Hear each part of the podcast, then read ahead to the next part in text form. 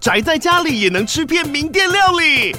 最懂吃的美食平台宅点心满周岁喽！二月二十六号至三月三十一号，周年庆消费满千折五十元，满两千折两百元，限量五十组超值组合包，原价二四九九元，特价二四零零元，搭配专区优惠再折两百元。鱼子烧麦、老爷叉烧、鲜肉汤包、墨西哥起司煎饼，揪朋友来家宅着吃更好吃。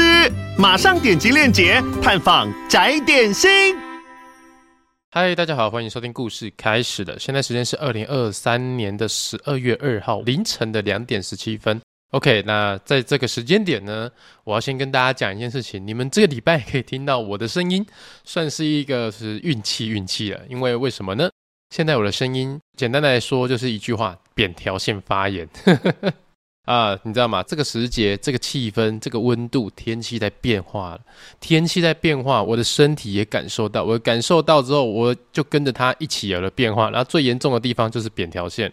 那我就是前两天起床的时候，发现吞口水的时候，哇，喉咙爆干痛。那接下来就是有点晕晕的不舒服，就去看了医生。然后医生说我现在扁桃腺发炎的蛮严重的，要我少讲话。所以，哎，这也证明了我就是一个有血有肉的男子，我的心也是肉做的，我的血也是滚烫的。所以，呃，受到了一些风寒影响，所以现在扁桃腺发炎了。那我们这一集可能就是要一些呃小小的规则改变。原本是那个一周大事完之后还会念那个当兵周记，接下来回答 Q&A 问题。但这礼拜扁条线发炎了，我们现在就是。简短哈，精简的，就是回到一周大事，就来聊一下上个礼拜发生什么事情就好。那讲到这边，大家不要担心哈，说哇，这礼拜内容会变很少，没有。如果你是喜欢听 Podcast 的听众，你们有福了，因为我们这个礼拜的 YouTube 更新就是百万 QA 问答，我们录了一个小时的 QA 问答，完完全全的可以符合 Podcast 听众喜欢听呃我讲话的那一种自问自答，或者是我的员工跟我的互相拉低赛的那一种。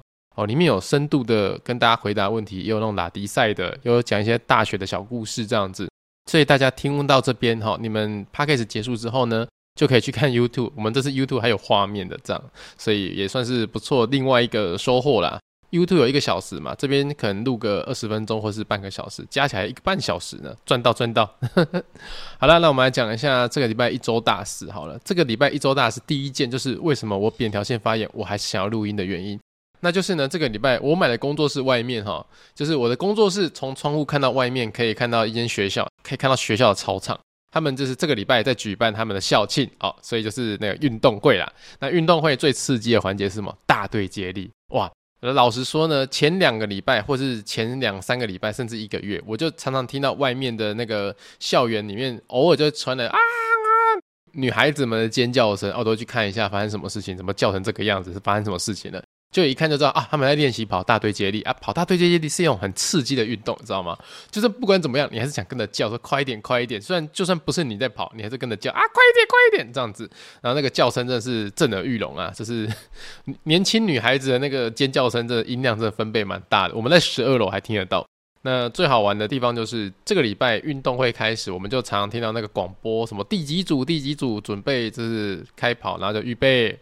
好的，bang，来开始跑跑大队接力，我就在窗边呐，啊，在窗户旁边看他们跑大队接力，哎，真的是蛮刺激的哦。你有多久没有跑大队接力那种感觉？因为我现在三十四岁嘛，所以我离校园生活已经很远很远，所以看到他们在跑大队接力的时候，说哇靠，好热血，好青春哦，就是整个心里的那种躁动有没有？跟着他们一起呃跳起来的那种感觉，那也不知不觉就回想到，哎，那以前运动会我都在干嘛？嘿，结果我还仔细的回想一下，哈，我以前运动会还真的没干嘛。哎，说老实话是真的是这样，因为我认真讲一件事情，大队接力吼，从我国小、国中都没有参加过一次都没有。国小六年来，我没有参加过一次大队接力；国中三年，我也没参加过一次大队接力。我到高中，到高中的时候才参加班上的大队接力，而参加的原因就是因为我们班上的男生真的太少了，少到全部男生都一定要上场才可以跑。大队接力，为什么呢？先讲一下，因为我们那个时候的学生还非常非常的多，同学一个班级是塞四十个的，所以那种大队接力一定都是呃全班下去大概二十到三十个人就差不多啊。班上总是有几个比较胖的那一种胖子啊，跑不快的人啊，我就是其中一员。所以呢，我在国小呃六年来，我国小六年来只要到运动会，我都是那一种椅子搬到操场或者搬到休息区之后呢，就坐在那边。运动会两天，我们以前运动会是两天哦，两天大家都去比赛，大家去比赛，我就在那边顾包包，我就在那边顾水壶，我就在那边看漫画，就结束。我运动会就这样子。然后国中的时候也是一样，我们国中念的是台南市后甲国中，后甲国中人数有够夸张了，一个年级有三十五个班级哦。我来算一下哈，我们那时候一个年级有三十五个班级，然后一个班级有将近四十八个人。然后呢，这是一个年级就一千六百八十个人，然后我们还有三个年级，所以乘以三，总共有五千零四十个人。我们后甲国中当时有五千零四十个学生，那五千零四十个学生再加上老师，有的没有的，至少有六到快七千人好了。好，六到快七千人哦。那那时候我们国中的运动会真的是一个非常可怕的环节，为什么呢？因为从头到尾大家都不知道瞎忙什么。这边的场地在比赛跳远啊，比赛篮球啊，然后那边的场地在比赛那个田径啊，比赛跳高，有的没有的，就同一时间有非常多比赛正在进行中。然后最好玩的是，这么多比赛在同一个时间进行中，居然还要两天才比得完。然后我国中三年也是一样，就是体育很烂，所以我就是那三年，我每次只要到运动会的时候，我我也是跟着搬的椅子，然后到休息区之后，我就坐在那边顾包包、看漫画、听那个水声听，就这样。就现在回想起来，我的学生生涯啊，就是总共有九年的时间，我完全没有参与过运动会，就是因为我的体育不好。那到高中的时候，就是因为我们班上男生就只有二十个男生，那这二十个男生就一定要下去跑大队接力，那我们都是跑那稳输的参加奖了。去陪跑的那一种啊，当那个炮灰的啦，反正就是你想一想啊，我小学六年，呃，国中三年都没有被选进去要跑那个大队接力，怎么可能一上高中就变成一个飞毛腿，对不对？而且说不夸张哦，我是说真的不夸张，就是国小六年来参加那种运动会，我是一项都没有参加。大家可能会觉得很纳闷，说怎么可能？两人三角有吧？或是那些什么比较不需要用到太多体力的，是那种呃去参加好玩的，你应该有被选进去吧？没有，完全没有过。我们老师是体育老师，所以他对于体育这件事情，他对于那个运动会这个赛事，他是非常要求、非常严格的。他说：“大家一定要赢，我们一定要赢，我们拿下胜利。”这样子。所以每次在运动会的时候，他就组成一个超级精英团队，然后这个精英团队就是一个人会去报名不同的项目。就是他奇怪，这个人他报名跳高也可以，报名田径也可以，大队接力也可以，两人三角也可以，跳远也可以，什么都可以。我们其他人就是真的会放在那个休息区，完全就没事做。就真的运动员进场之后，我们就没事做，这样子，我们就只是在旁边陪衬的。呃，我们这边休息，顾包包，顾水壶，然后时间到去吃午餐。有一年哦，最夸张的就是有一年，我妈就是问我说，开车载我上学的时候就问我说，哎呀，你今天运动会，那你有没有参加什么项目啊？我就跟我妈说没有，完全没有。然后我妈说一项都没有吗？你都没有参加吗？然后我就跟她讲说，对啊，我这两天都没事做啊，我都在下面休息看漫画，然后就是顾水壶、顾包包。我妈就说，哦，是这样哦。接下来最好笑的事情就来了，我妈那一天运动会中午啊午休的时候就跑来学校跟我们老师说，哎，那个维腾他是不是下午没有参加比赛？然后老师说，哦对啊，那他就跟他说，嗯，那个维腾是不是明天也没有比赛？哎，老师说对啊，我说哦，好好好，那老师今天中午哈，我先带维腾去外面吃饭，然后我妈就开车说，哎，带我去外面吃午餐，去哪边吃午餐？去吃台南大饭店，大家可以搜寻一下台南大饭店自助餐。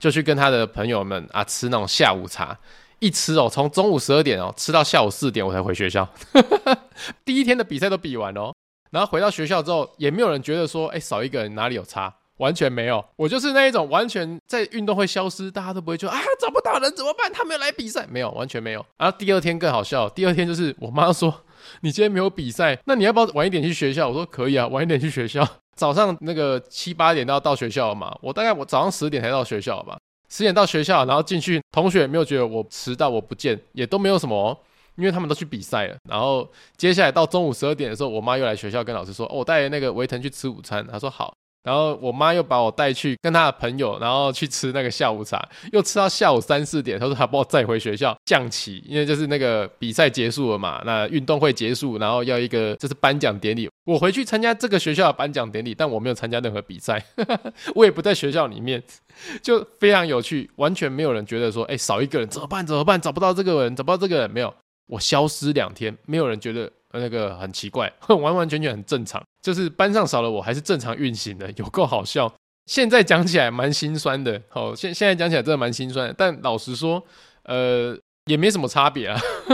我觉得现在对我来说，如果回想起来，要对我那个国小跟国中的这一种呃运动会赛事来做一个回顾的话，我只有一句话可以心得报告，就是我觉得超级不公平的。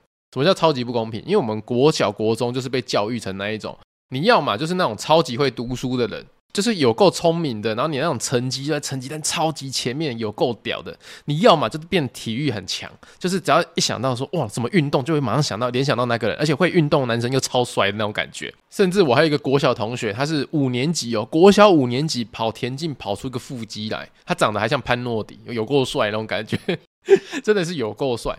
所以。对我来讲，国小国中，哎，要么就是体育很强，要么你就是那个功课很强，然后就可以在班上其实有一点点声望，有一些就是讲话声量那样子。那为什么我会说这样子超级不公平的？那大家想一下哈，国小国中的时候，你们成绩好，你们体育好，都给你们那么帅，班上的女生就看你们就看够了啊，看不起我们这些人，你知道吗？然后搞到最后，我现在终于那个出了社会，我们可以开个同学会，比那种社经地位的时候，哎，你们就不出现了。有没有有没有种感觉？我好不容易长大之后，我有机会可以击败你们了，你们不出现了，你们消失了，哦，真的是感觉起来非常差哎。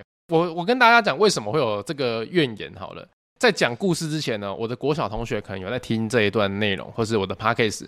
我先讲一件事情，没有恶意，只是我把当时我自己的小时候的想法讲出来而已。因为我毕竟在那个时候，我是觉得我受伤了，所以我想要把那个情绪也记录跟大家分享一下。那小的时候啦，我是一个小胖子。我记得我四五年级的时候吧，小学四五年级的时候，我就开始穿 Hang Ten 的衣服，而且是大人尺码 XL 那种大小，我才穿得下，所以算是一个十足的小胖子。那那个时候呢，我喜欢我们班上的班花，就是那一种觉得她很漂亮啊，想亲近她啊，一种男生对女孩子的那种小男生对小女生的那种喜欢呐。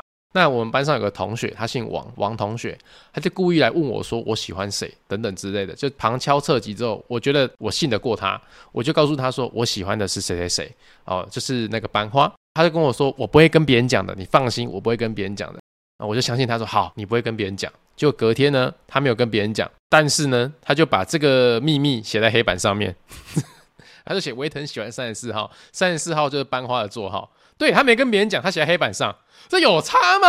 我的干，这有差吗？到底？然后全班就知道我喜欢那个班花了，然后就瞬间变成一种癞蛤蟆想要吃天鹅肉的感觉。好了，那这不是一个重点，重点来咯。后来呢，呃，反正全班都知道啊，我那时候也没什么羞耻心，你知道吗？小小学生啊，也不会觉得说这样子好像很受打击，因为那个时候我对于就是谈恋爱这种事情也没有到呃很想要，就只是觉得说人家问我说你喜欢谁啊，我就只是讲出来而已。可是也没有到说我要跟他告白，我要跟他交呃男女朋友那样子，没有，就只是觉得我喜欢他，然后就这样讲出来了。然后接下来呢，就开始变成我好像是耳男一样。什么叫耳男呢？就是。呃，大家都会觉得说，我如果跟那个班花讲话，或是跟他有一些肢体上的互动，就是哎呀，你也喜欢人家嘛，还要碰人家，哎呀，你好奇怪哦，哎呀，你好臭哦，因为大家都是觉得胖子有一个臭味这样子，哎，你有臭，就是开始有这种觉得我是恶男，靠近人家就是有一种不舒服的感觉。OK，反正当下我也没有那么多办法可以去反击啊，啊，就是身为胖子的宿命就是要被贴这种标签，就是这个样子。好，那最好笑的地方就是。当时我前面有说，我有个同学长得像潘诺迪嘛，那他在班上就是帅帅的那一种男生。后来呢，就变辗转的发现一件事情，说哇，那个男生他其实也喜欢班花，而且那个班花也对他好像有意思，就变成是说他们两个没有那一种公开跟对方告白，可是班上默默的有一股势力，就是希望他们两个凑成一对那种感觉。可是班上同学们都知道，说我也是喜欢班花的，反正就是浮上台面的话，就是班花喜欢潘诺迪，潘诺迪也喜欢班花。然后维腾喜欢班花，但班花没有表现出他喜不喜欢维腾。但是大家都知道，他们两个是没有可能的。好的，就到这边哦，大家可以厘清这个状况喽。接下来呢，那个出卖我的王同学，在他生日的时候，邀请了班上大概二十几个同学去他家。诶，奇怪，为什么我觉得好像我讲过啊？算了，不管了。如果我讲过的话，大家就当复习啊。反正就是他生日的时候，邀请二十几个同学去他们家，然后在他们家就是就是呃过生日啊，然后那边玩啊，拍照。在以前拍照，以前我们拍照并不是手机拿出来拍一拍就可以拍，甚至也没有手机可以拍照这件事情，一定要拿相机。那相机是底片相机。那在用底片相机拍照的时候，大家硬是凑那个班花跟那个潘诺迪一起拍一张。我说什么以后一定很有纪念价值啊，等等的。他们拍起来就很登对那样子。看他们拍完之后，我就不知道为什么突然有一根筋不对，我就说，哎，我也想跟班花拍照。我真的是不知道当时哪来的勇气啊，就是这样子讲了，然后当场的气氛好像就被降到冰点。我现在回想起来是这种感觉啦，大家就我心不甘情不愿的，好像好了，你跟他拍，你跟他拍啊。那那时候也是顺利跟班花拍完照片之后呢，接下来庆生会就结束了啊，各自的那个同学的爸爸妈妈都来接大家回家啊，我们就是我妈就是那种比较拖，爱拖，包拖到最后那一种。所以那个家里面哈，就是主办单位那个王姓同学的家里面，大概只剩五六个同学啦。然后我也在其中里面。那他们就其他人就叽叽喳喳说：“哇，今天那个班花跟那潘诺迪的合照一定要留一张哦，因为哦以后同学会要拿出来笑。”我就会马上接一说：“哎，那我跟班花的合照，你们要洗给我一张哦，因为我要做纪念。”这时候瞬间就有个女同学就直接跟我说：“苏慧腾，你超恶心的哎，你很恶哎，人家为什么要给你拍照啊？你有好意思哦？”你觉得人家是真的想跟你拍照吗？人家只是客气，好不好？好恶心哦！直接这样跟我讲话，然后我直接傻住，说啊啊，我我我连拍照的权利都没有吗？我们不是同学吗？我也没有跟他告白啊！你们会知道我喜欢他，就是那个王同学出卖我的。然后当场那个王同学在那个房间里面，然后他就笑看这一切，他笑得好开心，我永远都记得那画面。反正呃，这就是我觉得为什么回到这边哦说不公平的地方。哎，起码。怎样？你们以前体育强，你们以前功课强哦啊！你们都可以那么耀武扬威的啊！现在我有一点点小小事业、小小成就，哎，要不要出来比一下？就这种感觉，你知道吗？虽然我知道一定会有人跟我讲说，哎，没有啊，搞不好那个王同学也不是故意弄你的，就是国小同学嘛，小学生嘛，就喜欢开一些无伤大雅的玩笑啊！我干嘛放在心上，记恨那么久？哎，没有，不好意思，没有，因为这个王同学就是我之前 Podcast 有讲过。他在我国小毕业的那一年，他来我的生日会，他一个人来。我的生日会发了二十几张邀请卡，就只有他一个人来。但他一个人来，不是因为他是我的好朋友，是因为他问我有多少零用钱，把我带出去，叫我去买肯德基给他吃，叫我去唱 KTV，然后我要付钱。然后当我钱花完的时候，他就说回家吧，因为你没有钱了。接下来在我国中二年级的时候，他问我说他爸妈要带我去台北，然后问我要不要跟他们一起去。我想说，诶，人家爸爸妈妈可以载我上台北的话，我是 OK 的，因为有大人嘛。我答应了之后，就他在前一天晚上告诉我说，诶。我爸妈不能带我们去台北，我们要自己搭客运上台北住他阿姨家。问我好不好？我说哦哦好啊。结果隔天搭客运上台北之后，两天之内我带上去的所有的钱都被他花完了，被他花完了，就是用他的三寸不烂之舌洗脑我，叫我去帮他付一些钱，付一些钱，付一些钱就花完了。两天之内原本要预计去五天，两天之内就花完了。我我连回来的车钱都没有。而是他阿姨的儿子还帮我垫了回来的客运费，我永远都记得我坐童年客运自己从台北回到台南，我快吓死了，我真的快吓死了。所以回忆起来啦，这件事情哇，真的是小学的时候过得还蛮不开心的，怎么会这样子？好可怜哦，我哪样那啦？好了，不管了，反正哎，怎么这个主题偏成这个样子？从运动会然后讲到这个国小的那种回忆，好了，反正是第一个话题这边结束了。那第二个话题的第二个一周大事就是。我去做那个头皮的检测啦。那老实跟大家讲一下喔，我是真的建议一下，三十岁以后的男生做一下头皮保养很重要，因为 N 字突一定会出现。哦，正常的男性那种雄性激素开始就是要牙开的时候，N 字突会慢慢的出现。那为什么我会说这礼拜我去做头皮检测？是因为换季哈，我头皮很容易痒痒的。那头皮痒痒的话，就是很容易睡到一半就被痒醒，就是一直抓。那刚好我去剪头发，剪头发我就问我那个设计师说：“你们这边有没有头皮检测？”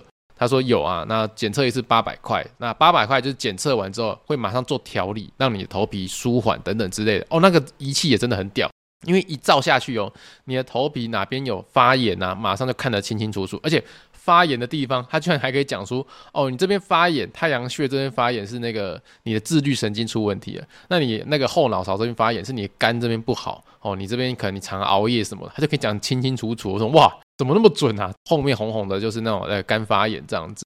那我当下就是做的这个头皮的调理，让它舒服一下。那这几天就是睡觉的时候也是蛮好睡，就没有那个头皮干燥一直被痒醒的那种感觉，过敏那一种，就是舒缓很多。我真的是建议各个男生们，如果你不想要秃头秃的那么早，呃，去做个头皮检测吧。反正就是去你常去的发廊，问他们有没有那种头皮检测仪器可以检测，然后做个调理啊，哦，保养你的头皮啊，让你的秃头来得慢一点，让你的那个毛囊哈畅通一点。因为秃头很容易就是因为你的毛囊堵塞啊，然后接下来毛囊开始萎缩，因为堵塞就萎缩，萎缩就开始不会长头发这个样子。那你就可以去做这些调理，让它就是比较晚发生，可能迟早都会发生。那当至少它迟一点嘛，哈，太早发生也不好看。好了，那这个第二个一周大事有点废，不过我是真的是拿出肺腑之言跟大家讲啊，我的头皮检测我是八十分，好，健康的环境，健康的毛囊，我现在是八十分。好，那也讲第三个一周大事好了。那其实第三个一周大事，我是没有办法跟大家讲发生什么事情，因为这件事情还在处理当中。那处理当中的话，就不方便在这么公开的场合，然后跟大家分享这件事情。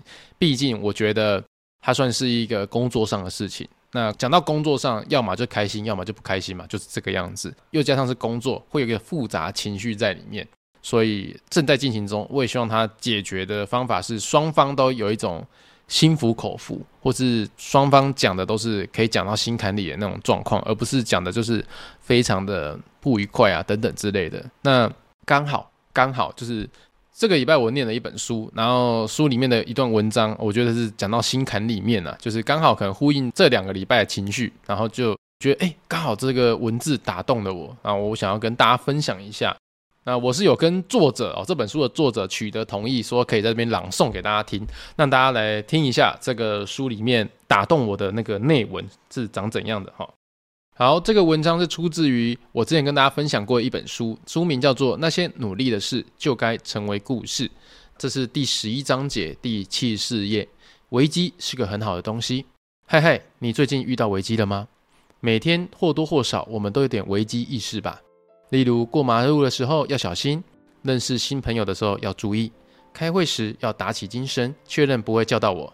危机是一个很好的东西，它告诉我们事情总是会有意外，世界一直在变。比起谈论美好，我更喜欢谈论一些挫折和伤痛。只是谈论这些灰色的东西时，心情总是会有点暗淡。美好的事情只需要被提醒，不需要被讨论，因为讨论起来就容易变成炫耀。而作者是需要分享、需要讨论，好让我们从中学习的。如同在商业上面，比起成功的故事，我们更应该看看失败的时候发生了什么事。比起看热卖的文案怎么写，更需要看失败的文案都长怎么样子。比起亮出百万营业额，更要小心那些花了百万的广告预算却没有成果的人们。那是危机讯号，每次都会不一样，有些会很明显，有些很快就消失。可能是数字，可能是表情，可能是心跳，可能是脑波或是新闻。危机太多了，我们每天都是这样度过了，这是值得庆祝的美好。所以我想要说一说，我常遇到的危机是什么？第一个是不足的危机，我的薪水曾经不足过，面临下个月的房租，想要过的生活，想娶的女朋友跟未来目标时，翻开存折跟钱包都非常的不足。有谁会说薪水足够吗？或是有些人会说自己的钱赚够了吗？应该很少吧，但是只要在晚上十点下班之后不会翻开钱包还叹气的话，其实应该都算够用了。钱足不足够、够不够用是很明显也很无助的，因为除了少数犯法的方式之外，其实很难马上用一些方法补上这些缺口。我面临过那样的不足，因此更知道钱的意义更重要。即使现在不再常常不足了，我也依然理解这些足够是建立在长期的基础上面，补足基础才能够避免不足。还有一个不足，就是时间的不足。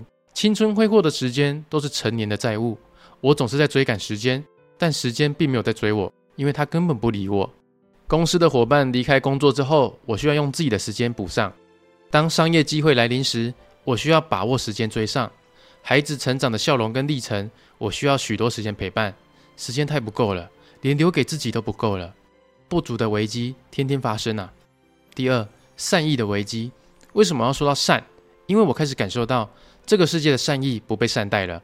当我们付出信任、尊重、友好跟承诺，但没有被同等的对待，甚至是被扫除撕裂的同时，我们就不愿再付出这些善意了。而这样的事情越来越常发生，也逐渐让我们感到善意很危险，善意常被滥用，善意被扭曲了，善意是傻子，没有人该当傻子。当权者的善意最常被扭曲，人们觉得一定没有这么好。背后一定有什么阴谋，一定是因为自己有好处而顺便施舍吧。而陌生人的善意也会被防备，担心非亲非故的为什么要对我这么好？背后是不是有巨大的代价或是目的呢？我不知道为什么从小被交代要与人为善，却在长大之后看见人们其实不喜欢善。每个善意的评论背后一定会出现质疑跟不屑的评论。每个善良的好人背后一定有讨厌他，并且要扬言撕掉他面具的人。善的敌人越来越多了，所以出社会越久，工作经历越长，人们越会提醒你不要那么多善意。善意随着长大，越来越像危机了。这些危机就是我常有的危机，也是每次消除又会持续冒出来的危机。如同每天有数十个要过的十字路口，过完了今天，还有明天。尽管如此，我还是一直在创造新的故事，走出新的路，发现新的善意。这即使是危机四伏，我们也依然能够入睡的原因。面对这些危机，或许只要能够与其共存，并且期待到紧要关头的那一天，我已经变得足够坚强，能够承担这一切了。